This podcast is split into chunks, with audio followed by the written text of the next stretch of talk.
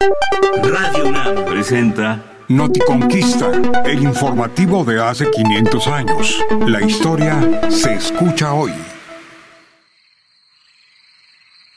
Normalmente pensamos que los protagonistas de la conquista de México fueron todos varones.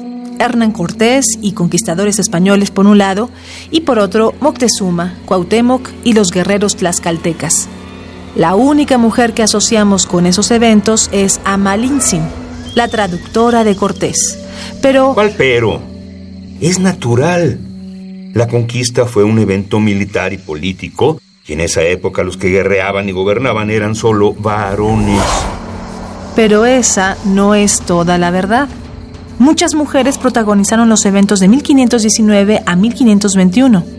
En primer lugar, las cocineras nativas y las concubinas que los acompañaron. Sirvientas. Esas no son protagonistas.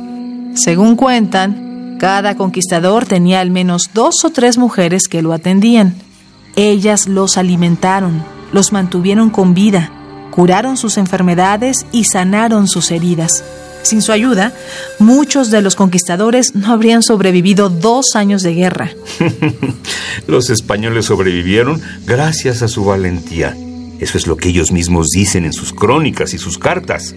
Claro que unos varones tan gallardos jamás admitirían frente al rey de España ni frente a sus compañeros que le debían la vida a unas mujeres y menos indígenas. Ah, pero... Además, también debieron su victoria a otras mujeres, las nobles de Tlaxcala, que los acompañaban y comandaban a las tropas que los apoyaban en las batallas.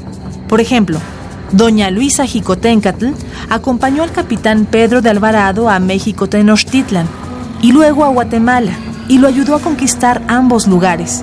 Incluso fue con él hasta Perú, llevando siempre a sus hombres.